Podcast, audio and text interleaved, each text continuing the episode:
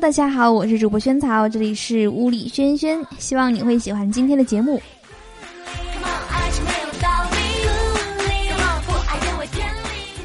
公司一个女同事呢，中午外出吃饭，手机落公司了，然后呢，她老公一个劲儿打电话，旁边一个哥们儿呢，吃完午睡很是反感，在电话铃响起了第 N 回后呢，哥们儿很气愤的拿起电话吼道：“我们在睡觉，你老打电话烦不烦？”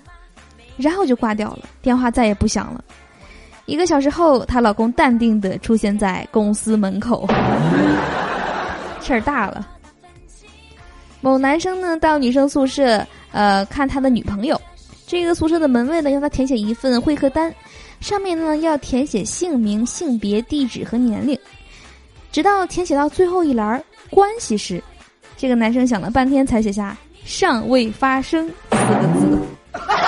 还没有发生关系呢，也是实诚。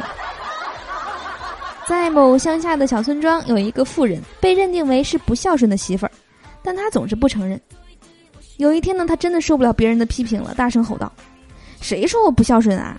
前几天我婆婆感冒生病，我还亲自嚼东西喂她吃呢。”别人问道：“哦，是吗？那我们错怪你了。你喂她吃什么呀？”媳妇儿回答说。我是嚼了甘蔗喂他吃呀。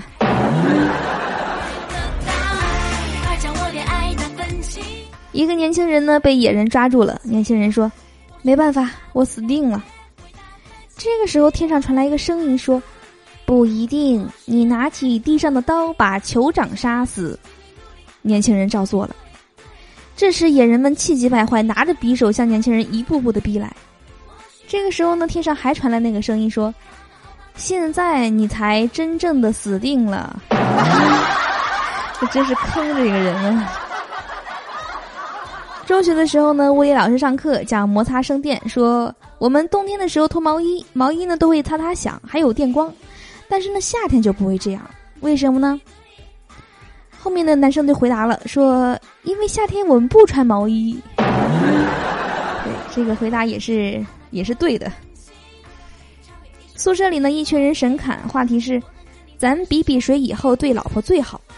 A 说：“我以后工资奖金全交。”B 说：“我家务活全包。”C 说：“为了以后不让我媳妇儿痛苦，我决定和别人生孩子。”其实我觉得这三个人说的这个法子里面，B 还是最好最实际的，就是家务活全包，比交工资交奖金什么的实际多了。化学课上，老师呢做化学实验，左手拿着一个装着黄色液体的试管，右手拿着一个装着淡绿色液体的试管。他问：“你们猜，等一下我把这瓶绿色的液体倒进这瓶黄色的液体后，将会产生什么现象？”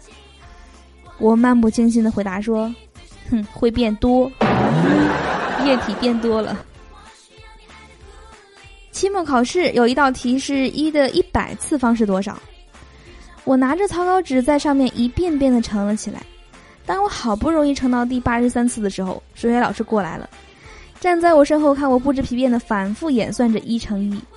眼看我大功告成的时候，他快步走上讲台说：“同学们，有道题出错了，现在更正一下。那个一的一百次方的填空题，现在请把它改成一的一千次方。”是，弄死你！看你这下还一遍遍的乘了。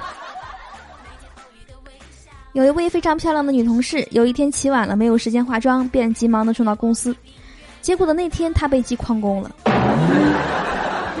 就没有人能够认出她来，是吗？领导新官上任，为了表示亲民呢，与众属下寒暄说：“我是农民的儿子。”然后呢，就问秘书说：“你呢？”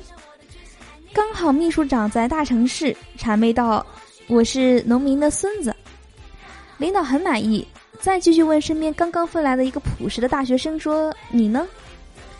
结果这个大学生说：“俺就是农民。”我觉得这个领导脸要绿了。好的，我是主播萱草，以上是我们今天节目的所有内容，希望你会喜欢。嗯，欢迎你关注我们这档节目的微信公众账号，搜索“乌力轩轩”，对，就是我们节目的名字这四个字“乌力轩轩”。关注，这样的话你就可以提前一天呢收听到我们节目的最新内容。当然呢，同时还有下好的文字版可以看。同时呢，在那边如果你回复“萱草的照片”五个字，还可以看到我主播本人的照片自拍照。希望呢能够跟大家呢呃在那边认识吧，然后有更多的交流。好的，那我们今天的节目呢就到这里了，我们明天见，拜拜。